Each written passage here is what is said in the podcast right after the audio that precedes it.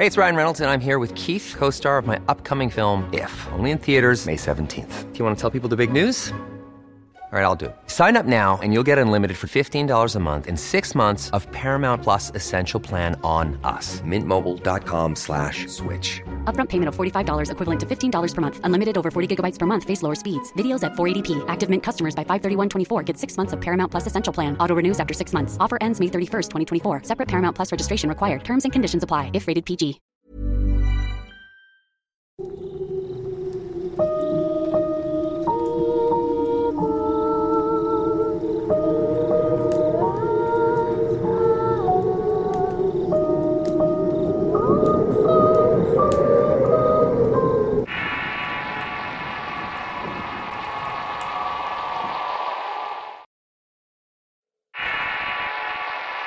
Montaña de Rayán.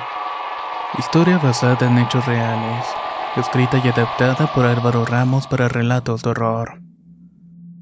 Si quieres conocer más historias del mismo autor, te invito a visitar el enlace que dejaré en la descripción del video. Ya había escuchado hablar de eso, pero nunca creí en esas historias. Este año volví a hacer el viaje con ganas de encontrar algo que me indicara el paradero de mi hermano. Soy de una familia pequeña pero unida o al menos así nos considerábamos hasta que no volvimos a saber nada de Chelo. Marcelo, mi hermano menor desde que nació, era la adoración de mi madre. Era el más pequeño rubio de todos. Sus enormes ojos eran de color aceituna y siempre con los cachetes rojos por el sol y el frío. Ese niño tenía la bendición de Dios para que nadie le dijera que no a nada. Nuestra familia por años ha dedicado a la leche de vaca y sus derivados. Desde que mi bisabuelo se vino a vivir a estas tierras han dedicado al mismo trabajo. Yo por mi parte ayudo en lo que puedo. Siempre quise salir de ese rancho y conocer más allá de las montañas. Aunque eso para mis padres es un insulto al oficio que nos ha dado de comer. Marcelo es tres años menor que yo y hoy tendría 24 años. Él siempre fue un amante de la naturaleza y desde muy pequeño era el más atrevido y el que menos miedo le tenía a nada. Siempre fue el dolor de cabeza de Pascual. La familia existe una tradición. Cada año un grupo de familias se junta y mandan a uno de sus hijos varones a recolectar a Rayán, una planta que se usa para adornar el altar del santo patrono del pueblo al que pertenecen los ranchos cercanos. Y obviamente allí está incluido el nuestro. Esta tradición se trata de subir a la montaña caminando y pasar una o dos noches en el lugar recolectando la planta y compartiendo experiencias de la zona. Pascual fue cuando cumplió 15 años y no regresó. Su vida eran las vacas y el rancho. Yo por mi parte fui también cuando cumplí 15 años. Regresé al año siguiente como enviado de la familia. A pesar de que yo no quería ir ya que me aburría mucho por hacer todo eso. Mi salvación llegó cuando Chelo cumplió 14 años y pidió ir con los demás. En un inicio mi madre no quería porque era muy joven y no conocía mucho los demás hombres que iban. Pero mi hermano era tan aferrado que le terminó convenciendo. Ese año antes de irse, Marcelo entró en la recámara y me dijo, Te voy a traer pruebas de que Monosambo vive en la montaña. Yo recuerdo haberme reído, decirle que me conformaba si me traía aves vivas. Cuando Chelo tenía ocho años comenzó a hablar sobre un animal que caminaba entre los árboles y que de vez en cuando lo escuchaba llevarse algún animal. Era una especie de mono porque caminaba en dos patas, con los brazos largos que casi arrastraban en el suelo. Sus piernas eran anchas y con algo que le cubría el cuerpo con mucho pelaje. Según mi hermano, aquel supuesto animal era una especie de espíritu de la montaña. Cuando Chelo comenzó a hablar de este ser, coincidió con la desaparición y la muerte de varios animales de ranchos vecinos y del nuestro. Pero no solo coincidían los eventos, ya que también coincidían las muertes. Una noche Marcelo me despertó para decirme que había escuchado al monosambo alrededor de la casa. Estaba caminando en dirección a donde dormían las vacas. Que lo había visto salir solamente con la parte de una de ellas. Le dije que se durmiera y que dejara de hablar de eso, que el otro día veríamos qué había pasado realmente. Mi sorpresa fue que el otro día mi padre y Pascual hablaban sobre comprar una escopeta porque era la segunda vaca en tres semanas que moría por causa de coyotes. Marcelo y yo preguntamos cómo había muerto la vaca y mi padre dijo, un coyote le arrancó las patas traseras y dejó ahí lo demás. Marcelo y yo nos quedamos viendo pero no dijimos nada. A partir de ahí a mi hermano se le hizo una obsesión quedarse despierto durante la época de invierno. Esperaba que el monosambo bajara de la montaña en búsqueda de alimento. Tengo que mencionarlo, pero mi madre nunca lo supo. Marcelo había intentado escapar de la casa en dos ocasiones antes de perderse definitivamente. La primera vez fue a los 12 años mientras todos dormíamos. Él salió de la recámara con una mochila y ropa de frío y caminó en dirección a la montaña solo alumbrándose con una linterna. Esa noche Pascual lo escuchó todo y lo siguió en la oscuridad y no quiso decir nada. Solo quería averiguar a dónde se dirigía el pequeño Marcelo. Cuando ya casi amanecía, Pascual decidió terminar con todo eso y se reveló ante él. Ya, Chelo, ¿a dónde vas? Llevo horas caminando tras de ti y ni siquiera hemos llegado a la cruz. No vas a llegar lejos tú solo. Vámonos a la casa de vuelta. Me asustaste, Pascual. Yo no puedo volver. Tengo que encontrar al monosambo. El monosambo no existe. Deja de decir tonterías. ¿Te imaginas que hubiera sido de mamá si te pasa algo? Marcelo no respondió nada y únicamente caminó de regreso a la casa con Pascual. Cuando llegaron mi padre les dio una golpiza para que no se les quedaran las ganas de salirse a la montaña de noche. Siempre les he dicho que la montaña no se sube de noche les decía mientras los azotaba con su cinturón. La segunda vez que Marcelo intentó escapar fue hace dos semanas antes de ofrecerse a subir a la montaña a recolectar a Rayán. En aquella ocasión fue la lluvia lo que evitó sus planes. Las lluvias en esa montaña eran implacables y el camino se volvía intransitable pues casi todo era un barro que con el agua se vuelve muy espeso. Todo eso hacía que el camino fuera intransitable. Tino, si de verdad no quieres trabajar en el rancho, vete de aquí. Me decía Marcelo cada vez que nos mandaban a limpiar la caca de las vacas o cuando nos despertábamos para ordeñar. Ni yo ni él queríamos esa vida y era la vida de Pascual, pero no la nuestra. Cuando Chelo se ofreció a subir la montaña por el Arrayán, yo de inmediato supe que su intención era no volver. No dije nada ya que ese día estaba tan enojado con mis padres que me pareció buena idea de que Marcelo no regresara para que ellos comenzaran a valorarnos más. Ese primer año Marcelo regresó con los demás arrayaneros. Se le veía contento y había conocido una nueva experiencia lo que había reforzado su fe. Aquel día al escuchar su voz me sorprendió. Realmente no pensé verlo tan pronto y tan alegre. Yo ya había hecho ese viaje y para mí fue tortuoso. Había regresado con ampollas en las manos y por las noches me cagaba del frío.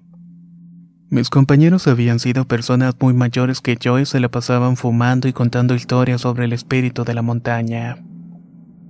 El espíritu de la montaña es lo que la gente de los pueblos cercanos toma como una especie de leyenda para hacer sentir a los foráneos temerosos de explorarla. Siempre cuentan que la montaña existe un protector. Nadie sabe si es un hombre o un animal. Hay quienes dicen se han topado con una mujer que bebe agua del río de la montaña. Cuando deja de hacerlo, su cara parece la de un animal del bosque, como si fuera una especie de venado pero sin cuernos. Otra de las leyendas sobre este espíritu es que se aparece siempre cuando hay que defender el bosque, el cual está lleno de árboles maderables y de animales para caza. Él teoría que fuera un foco de cazadores y taladores, pero por alguna razón no pasó de esta manera. A Marcelo le contaron todas esas historias en su primer viaje a la montaña y quedó fascinado. Pasó todo un año pensando en esas historias y saber cómo podría verificar la autenticidad de todas estas. Hablaba mucho sobre su siguiente viaje y sobre las ganas que tenía de encontrar al monosambo. Cuando él cumplió los 15 años hizo su segundo y último viaje a la montaña con los arrayaneros. Después de eso no lo volvimos a ver. Marcelo y el grupo salieron muy temprano por la montaña y solo cargaron su mochila con ropa y comida. Los demás llevaban lo mismo y siempre eran guiados por un líder. Cada año hacían el viaje y conocían por demás esa montaña. La historia con la que todos concuerdan es que esa noche ya en la montaña hicieron una fogata para cenar y no pasar frío. Estuvieron hablando de muchas cosas, pero mi hermano solo quería hablar del espíritu de la montaña. Insistía una y otra vez volver al tema. Uno de los arrayaneros le contó que cuando él tenía como 20 años hizo el viaje con dos amigos, pero en fechas cercanas a noviembre cuando comienza a hacer más frío la montaña. El plan no era cortar a Rayan, sino más simplemente explorar la montaña. Aquella ocasión, durante la noche escucharon murmullos cerca de la casa de campaña que tenían. También alcanzaron a escuchar pasos de algo que estaba merodeando el lugar. Al principio pensaron que era un animal y decidieron no moverse para no llamar la atención. Pero cuando más se acercó a aquella cosa extraña, mejor podían escuchar la respiración y no era la de un animal jadeante. Era como la respiración de una persona. Esa noche los tres amigos salieron de la casa de campaña y corrieron por un sendero hasta un risco. Solo iban alumbrados por linternas y pudieron ver entre los árboles la sombra de lo que parecía ser una persona muy alta. Decían que parecía que tuviera mucha ropa encima y estaba corriendo para ocultarse. Decidieron no bajar el risco pues no sabían a dónde lo llevaba, pero un fuerte ruido como de algo quebrándose los espantó. Decidieron bajar con mucho cuidado agarrándose de raíces de árboles y de enormes rocas. El miedo que sentían los hizo querer buscar refugio, el cual encontraron en una pequeña cueva en la tierra justo pegada a un enorme árbol. Una vez dentro buscaron palos y piedras con las cuales protegerse de algún posible ataque de aquel hombre que los estaba persiguiendo. Ahí pudieron notar que la cueva estaba llena de objetos de los que ellos pensaron pudieron haber sido campistas que se perdían y llegaban a ese lugar a refugiarse. Botas, linternas inservibles e incluso navajas llenaban el suelo de la vieja cueva. Uno de ellos les dijo, No voy a caminar más adentro, pero si hay todo esto aquí seguramente también debe haber cuerpos. Vámonos, vámonos ya inmediatamente.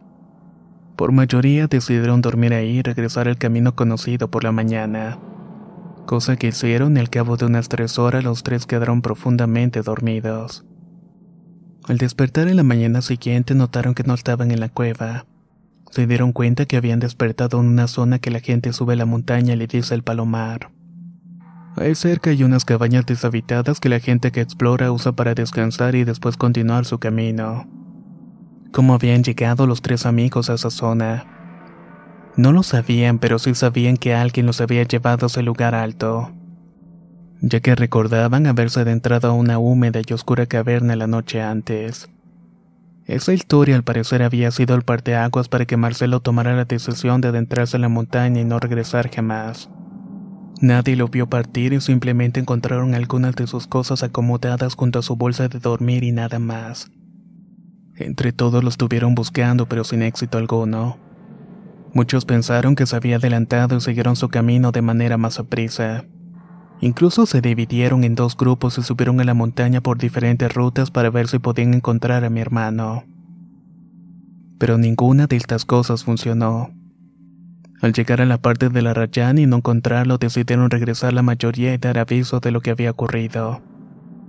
Solamente dos hombres se quedaron para recolectar a Rayan, pues esa actividad nunca se había detenido incluso si algo grave pasaba. Era parte de la tradición del sitio. Recuerdo la cara de mi padre cuando recibió la noticia. Lo primero que hizo fue salir a buscar a Marcelo personalmente acompañado por Pascual y por demás conocidos de la familia. Mi función como la de otras personas era buscar en los alrededores del rancho. Posiblemente si se había herido buscaría la forma de regresar al rancho y curar las heridas, pero tampoco conseguimos nada. Se alertó a las autoridades, ellos iniciaron un protocolo de búsqueda en toda la zona. Incluso se necesitó un helicóptero para buscarlo, pero todo eso no daba frutos. Poco a poco las autoridades dejaron de buscar y clasificaron la desaparición de mi hermano como una posible muerte a manos de un animal salvaje. Fue a partir de ahí cuando comenzaron a ocurrir cosas muy extrañas en el rancho y en mi vida especialmente. La familia le dedicó varios meses a la búsqueda de Marcelo principalmente porque no soportábamos ver a nuestra madre sufrir. Cada ciertos días Pascual y yo nos adentrábamos un poco en la montaña buscando algún indicio de Chelo. Por desgracia no éramos ni los más expertos en la zona y ni tampoco sabíamos cómo empezar a buscarlo. Pero algo nos decía que teníamos que intentar lo que era nuestra responsabilidad. Pascual y yo siempre fuimos muy diferentes en nuestra forma de ser, pero siempre fuimos muy unidos cuando se trataba de algo de la familia. Una mañana mientras subíamos a la camioneta hasta una zona conocida como la Cruz, Pascual me dijo, ¿Realmente crees que sigue vivo? No lo tomes a mal, pero solamente tiene 15 años. A esa edad seguramente no tiene ni la fuerza ni la resistencia para enfrentarse a los animales que abundan en el bosque. Eso sin mencionar que puede haber caído y quebrarse algo.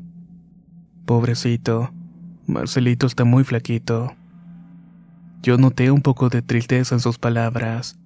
No era que Pascual deseara que nuestro hermano hubiera muerto.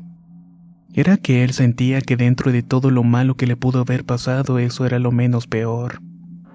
Recuerdo haberle dicho a Marcelo que siempre fue así, que en su mente las historias del monosambo eran reales y que quería encontrarlo. A su corta edad, Marcelo pareció un viejo de esos que te quieren asustar con sus historias y que nunca pareció tener 15 años. Esta tarde va a ser la última, dijo Pascual. Ya no tengo las fuerzas ni las ganas de seguir subiendo a buscarlo. Por algo se fue y por algo no ha regresado.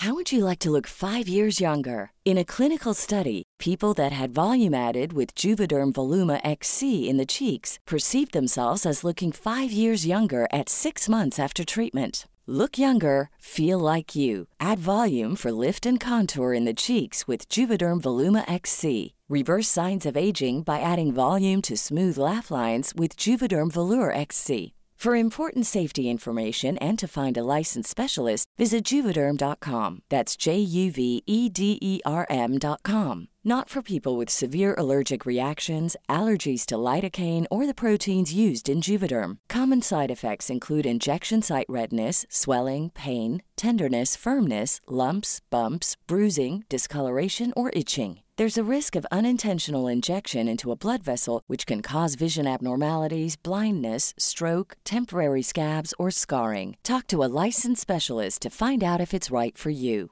Spring is my favorite time to start a new workout routine. With the weather warming up, it feels easier to get into the rhythm of things. Whether you have 20 minutes or an hour for a Pilates class or outdoor guided walk, Peloton has everything you need to help you get going. Get a head start on summer with Peloton at onepeloton.com. Tardamos mucho tiempo recorriendo el camino de señas que dejamos marcadas para tratar de saber si Marcelo pasaba por ahí o si las encontraba. Esa vez se nos hizo de noche y regresamos con una de las luces de la camioneta fundida. El regreso fue lento porque se veía poco el camino y por las noches era una zona llena de animales que cruzaban sin importarle los vehículos. De pronto escuché un fuerte golpe en la lámina. ¿Qué es eso? le pregunta Pascual.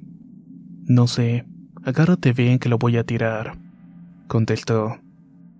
Pascual comenzó a manejar de forma temeraria y giraba el volante de un lado para otro con la intención de que lo que había caído sobre la lámina se cayera de la camioneta. Funcionó y escuchamos algo golpear el suelo, pero ninguno de los dos quiso voltear a ver qué era. Solo queríamos llegar al rancho en ese momento.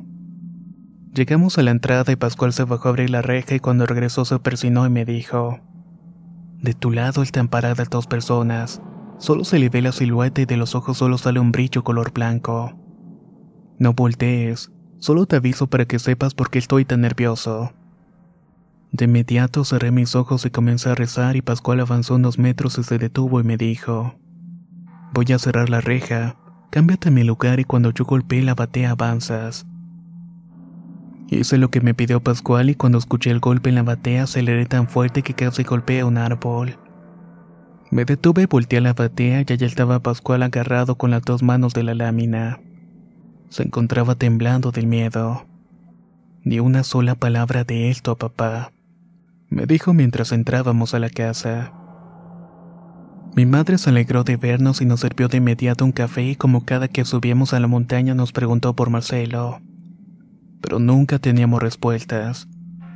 Mi padre, en cambio, tenía siempre su semblante de enojo y dolor y nunca preguntaba por Marcelo a pesar de que lo extrañaba mucho. ¿Encontraron algo de su hermano? Preguntó ese día mi padre. Nada, y las marcas que dejamos no han sido usadas, respondió Pascual. Ese chamaco no va a regresar. Nunca quiso vivir aquí. Pero eso no lo ve su madre. Él siempre fue diferente a nosotros. Con sus manías y sus libros y unos piensan que es maricón y que por eso se fue de aquí. Nadie dijo nada en ese momento. Pasaron los años y la rutina familiar siguió como tal. Al cabo de un tiempo para mi padre Marcelo había muerto para Pascual también. Pero para mi madre su hijo seguía vivo, no sabía cómo, pero igual lo sentía. Una madrugada me desperté para ordeñar las vacas y salí de la casa y vi a mi madre sentada en un tronco llorando. ¿Qué haces aquí, mamá? Pregunté. Mi madre no contestó y solo me abrazó y yo noté que tenía algo en las manos. Cuando por fin se tranquilizó me enseñó lo que sostenía en las manos era un ramo de rayán amarrado con un pedazo de tela. Mi madre me contó que cada cierto tiempo recibía ramitas de rayán en la puerta en el rancho e incluso una vez encontró una en su cama. Yo no lo podía creer. En tanto tiempo nunca me lo había dicho y ella pensaba que era Marcelo, que esa era su forma de decirle que seguía vivo y al pendiente de ella. Para mí era parte de extrañar tanto a su hijo. Una mañana ya había pasado tres años de la desaparición de Chelo cuando tuve que salir a buscar a mi padre a un rancho vecino. Su camioneta se había descompuesto y necesitaba que lo remolcara. En ese tiempo mi hermano Pascual se había ido tres días a comprar medicinas para los animales, entonces era yo el encargado de ayudar a mi padre en todo. De regreso a casa mi padre me confesó que extrañaba a Marcelo pero que al mismo tiempo tenía que ser fuerte. Él sabía que un día Chelo no iba a regresar porque quería tener una vida diferente, pero nunca se imaginó que sería en la montaña donde lo perdería. Mi padre y mi abuelo conocían bien esa montaña y cuando mi padre era más joven iba mucho a cazar con mi abuelo a pesar de que no era del todo bien visto por la gente que tenía más tiempo de estar allí. En uno de esos viajes él y su padre conocieron a los que llaman el espíritu del bosque. Él me contó que en un viaje de caza los atacó un gato montés, los estuvo acechando desde los árboles en el momento adecuado los atacó, dejándole a mi abuelo la herida que lo acompañaría para toda su vida. Una cicatriz en el costado izquierdo de su torso. Mi padre pudo disparar la escopeta y ahuyentó al animal, pero mi abuelo sangraba mucho y no podía caminar tanto hasta el rancho en ese estado. Fue cuando caminaron hasta la zona del palomar para que descansara en lo que mi padre buscaba ayuda. Mi padre perdió algunas horas las cuales eran de vida o muerte en esa situación. En el camino logró encontrar a alguien que le diera una ayuda y junto con su caballo se ofreció a ir por el abuelo. Cuando llegaron encontraron que dentro de una de las cabañas estaba un hombre vestido con pieles de animales. Tenía el cabello largo y estaba curando las heridas de mi abuelo. El hombre hablaba poco pero cada vez que lo hacía era para recordarles que lo que es de la montaña pertenece a la montaña. El abuelo había quedado dormido gracias a una infusión de hojas que el hombre sacó de entre las pieles. Mientras que mi padre y la persona que lo acompañaba se aseguraba que no se hiciera daño en la herida. El hombre de las pieles salió de la cabaña y caminó hacia el bosque para perderse entre las sombras y los árboles. Mi padre y su ayudante subieron a mi abuelo al caballo y comenzaron a descender de la montaña con rumbo al rancho. En el camino el caballo comenzó a comportarse de manera extraña y muy nervioso. Por momentos parecía que se quería defender de algo. Mi padre empuñó su escopeta y el hombre su machete y ambos trataban de ubicar a quien los estaba siguiendo. Cuando lo vieron era el mismo gato montés que había atacado a mi abuelo, pero en esta ocasión no parecía querer atacarlos. El hombre bajó el machete y le pidió a mi padre que pusiera en el suelo la escopeta. Al principio mi padre no quería y tenía miedo de que algo les pasara ya que mi abuelo necesitaba llegar con un doctor. El caballo se detuvo de tajo y el hombre puso el machete en el suelo. Se arrodilló y lo mismo hizo mi padre pero sin soltar la escopeta. Lo siguiente que recuerda mi padre es que el animal bajó del árbol y se postró frente a ellos. De pronto se acercó al caballo y a mi abuelo que dormitaba en el lomo de este. Mi padre pensó que le iba a hacer daño y cargó la escopeta de inmediato. Pero hoy descubrió que lo que estaba cargando desde hace varios kilómetros no era una escopeta, sino más bien era un pedazo de rama de madera. El animal lo vio y saltó y se acercó a su cara a la de mi padre al grado de sentir su respiración. Después de unos segundos el animal siguió su camino y desapareció en la vegetación. Eso que acabas de ver es lo que conocemos como el espíritu de la montaña, le dijo el hombre del caballo a mi padre. El gato es el guardián de la montaña y el hombre que curó tu padre es lo que la gente que vive río abajo conoce como Dios. Mi padre no supo qué decir y solo siguió caminando hasta el rancho donde ya lo esperaba mi abuela y demás familiares. Cuando llegaron y le quitaron el vendaje al abuelo solamente quedaba la cicatriz. No había como tal una herida expuesta. Era ese tipo de eventos los que con el tiempo fueron marcando a la familia. En mi caso siempre fueron apariciones. Todo el tiempo estaba viendo personas que no vivían en el rancho o gente que se escondía entre los árboles. Personas al lado del camino que no conversaban con nadie. Este año mi madre recibió una mala noticia relacionada con su salud. Me pidió que adornáramos el altar del rancho con mucho arrayán porque le dije que este año iría yo personalmente con los arrayaneros para traerle lo que pedía. El día que salía mi madre se acercó y me dio una bolsa con ropa extraña y unas galletas de mantequilla, las cuales eran las favoritas de Marcelo. Déjalas en el palomar, ahí va a ir tu hermano por ellas, me dijo mientras yo no podía contener las ganas de llorar. Mi madre no solamente estaba enferma físicamente, sino que la desaparición de mi hermano le había afectado al grado de verlo en su mente. Aquel viaje fue diferente al último que había hecho. Me di cuenta que cada vez había menos árboles y tampoco se escuchaba el cantar de las aves que antes escuchábamos. Poco a poco la naturaleza comenzaba a ceder ante los humanos. Cuando llegamos a la zona del palomar me acerqué a una cabaña que ahora estaba casi destruida. Dejé las galletas y la ropa para luego seguir mi camino y conforme me alejaba no podía evitar la sensación de ser observado por alguien. Pero por más que volteaba y trataba de buscar no veía a nadie. Pronto alcancé a los demás muchachos quienes hablaban sobre un supuesto grupo de taladores que trabajaban ilegalmente en la zona. Si vemos algo así, mejor nos detenemos y cambiamos de rumbo. No sabemos qué tan peligrosos pueden ser, dijo Nacho, líder del grupo. Aquella primera noche en la montaña comenzó a hacer mucho frío, algo extraño para las fechas, pero la mayoría iba equipado excepto yo. Tenía mucho tiempo sin hacer ese viaje y por lo tanto no estaba acostumbrado a esos cambios de ambiente. Recuerdo haber estado temblando de frío cuando escuché a alguien caminar entre los árboles. De inmediato desperté a uno de los muchachos y le dije lo que estaba pasando. Él no me quiso hacer mucho caso y me dijo que tratara de cubrirme con mi chamarra roja ya que el frío era muy traicionero. ¿Cuál chamarra roja? pregunté. Esa que tienes en esa bolsa, me dijo el tipo señalando la bolsa blanca que yo supuestamente había dejado en la cabaña horas antes. Tomé la chamarra y me la puse hasta quedarme dormido. Al día siguiente despertamos con la noticia de que nos tendremos que regresar temprano pues hoy venía una tormenta y era peligroso bajar la montaña con tormenta y cargados de arrayán. Tomamos nuestras cosas el poco rayán que habíamos recolectado el día anterior y comenzamos a caminar montaña abajo. En el camino escuché el grito de una mujer y Nacho también lo había escuchado, pero nos dijo que siguiéramos caminando. No nos podíamos detener por nada del mundo y le pregunté si había escuchado el grito y me dijo que sí, que no era lo que yo creía y que era mejor seguir caminando para que la lluvia nos agarrara al menos en la zona de la cruz.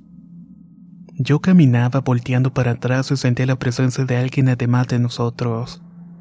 Sentía esa compañía y además seguía intranquilo sobre cómo había aparecido esa bolsa en mis cosas de nuevo. Ahí fue que lo vi de pronto. Era la misma imagen de Marcelo un poco más alto, pero era tal como lo recordaba. Tenía un sombrero en la cabeza y muchas ropas encima. Me detuve y regresé para alcanzarlo y Marcelo comenzó a correr bosque adentro. Yo lo perseguía gritando su nombre mientras escuchaba la voz de Nacho y otro de los muchachos corriendo tras de mí. No vayas, no es lo que tú piensas. Regresa con nosotros, Tino. Me gritaban intentando alcanzarme, pero yo solo tenía en mi mente recuperar a mi hermano. De pronto tropecé con una roca y caí por una pendiente justamente cuando comenzó a llover.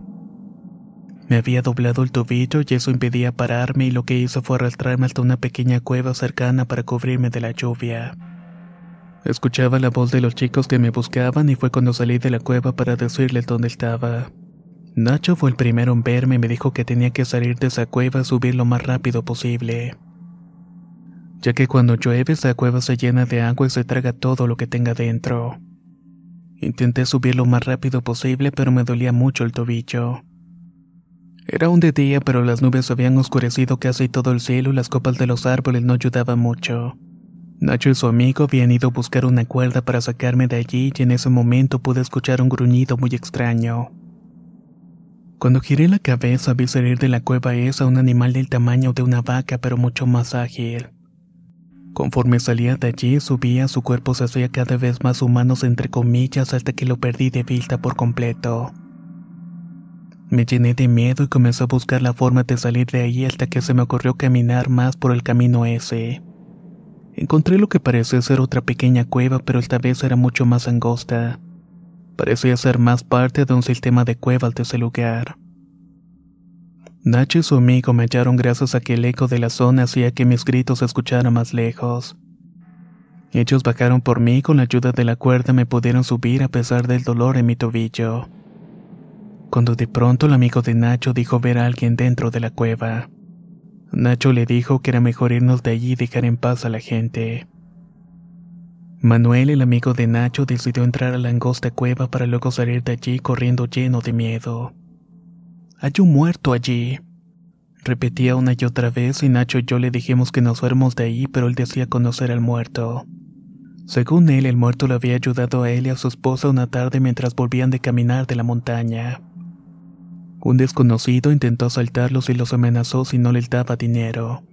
Pero en ese momento un tipo vestido con pieles de animales y acompañado por un perro salieron de entre los árboles y arrastraron al hombre bosque adentro. De ese hombre ya no supieron nada hasta que varios meses después encontraron el cuerpo del asaltante en un desfiladero.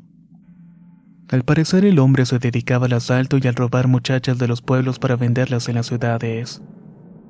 Le dijimos que si era la misma persona seguro se podía cuidar solo, pero que nos teníamos que ir porque la lluvia era cada vez más fuerte.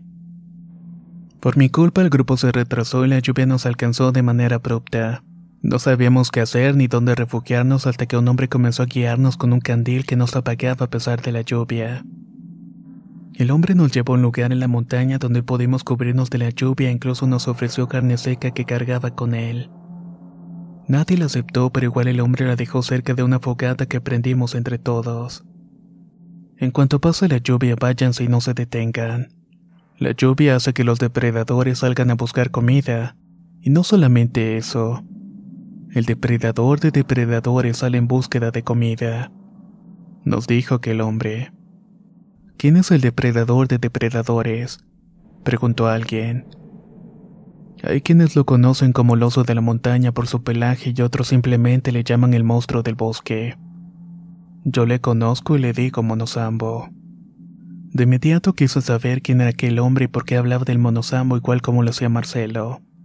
Pero el hombre no dejaba que nadie se le acercara y solo decía que su nombre no era importante. Lo importante eran sus acciones. Entre lágrimas le dije que buscaba a mi hermano y que tenía casi 10 años que se había perdido en la montaña que nunca siquiera encontramos su cuerpo para saber si mi hermano había muerto, que tenía la intención de llevarle alguna noticia a mi madre. El hombre entendió mis razones y me dijo acompáñame afuera. Una vez afuera me dijo, escucha la lluvia, nos está diciendo algo. Nos está diciendo cómo encontrar lo que buscamos, pero no habla nuestro idioma y por eso no le entendemos. Yo comprendo lo de tu hermano, pero no tengo las respuestas. En esta montaña solo lo más incomprensible es lo que tiene respuestas. Y quienes entienden el valor de ser incomprendido pueden comunicarse con la montaña. Si quieres encontrarlo, saber algo de tu hermano, tendrás que seguir la lluvia. Puede que eso te lleve a donde deseas llegar.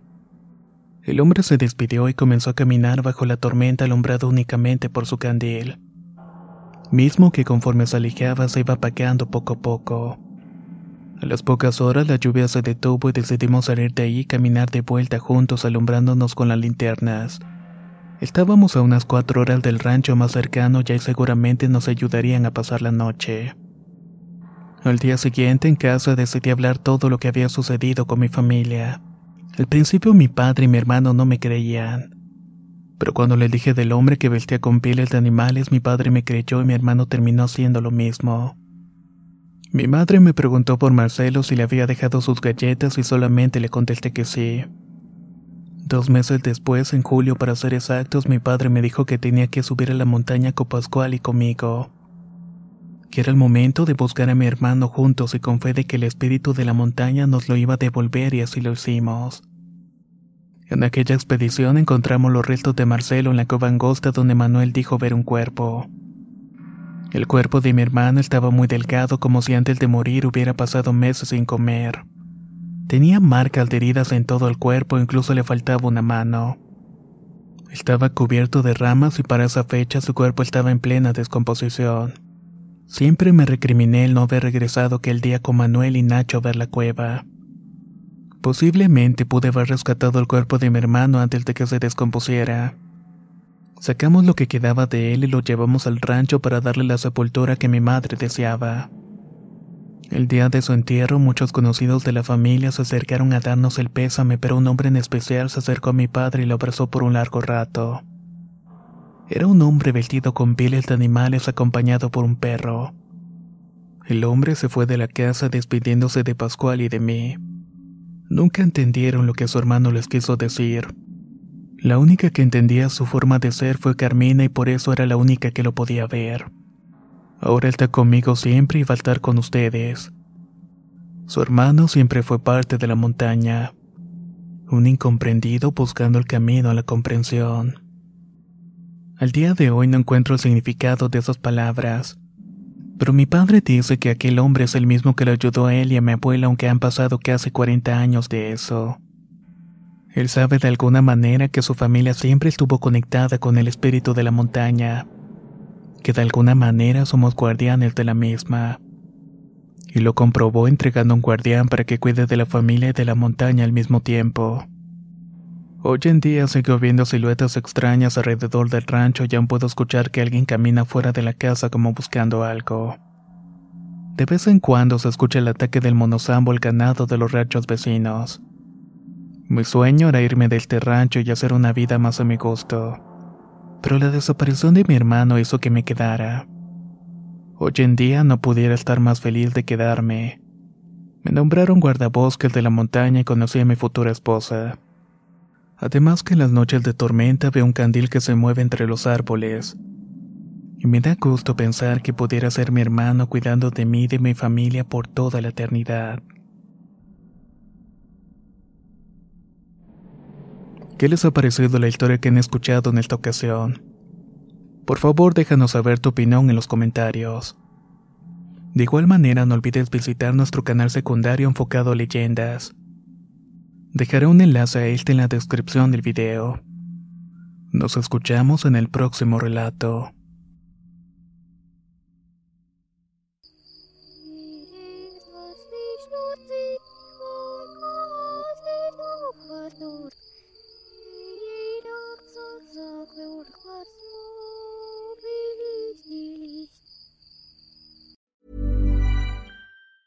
Hey, it's Danny Pellegrino from Everything Iconic. Ready to upgrade your style game without blowing your budget? Check out Quince. They've got all the good stuff shirts and polos, activewear, and fine leather goods, all at 50 to 80% less than other high end brands. And the best part? They're all about safe, ethical, and responsible manufacturing. Get that luxury vibe without the luxury price tag. Hit up quince.com slash upgrade for free shipping and 365 day returns on your next order. That's quince.com slash upgrade.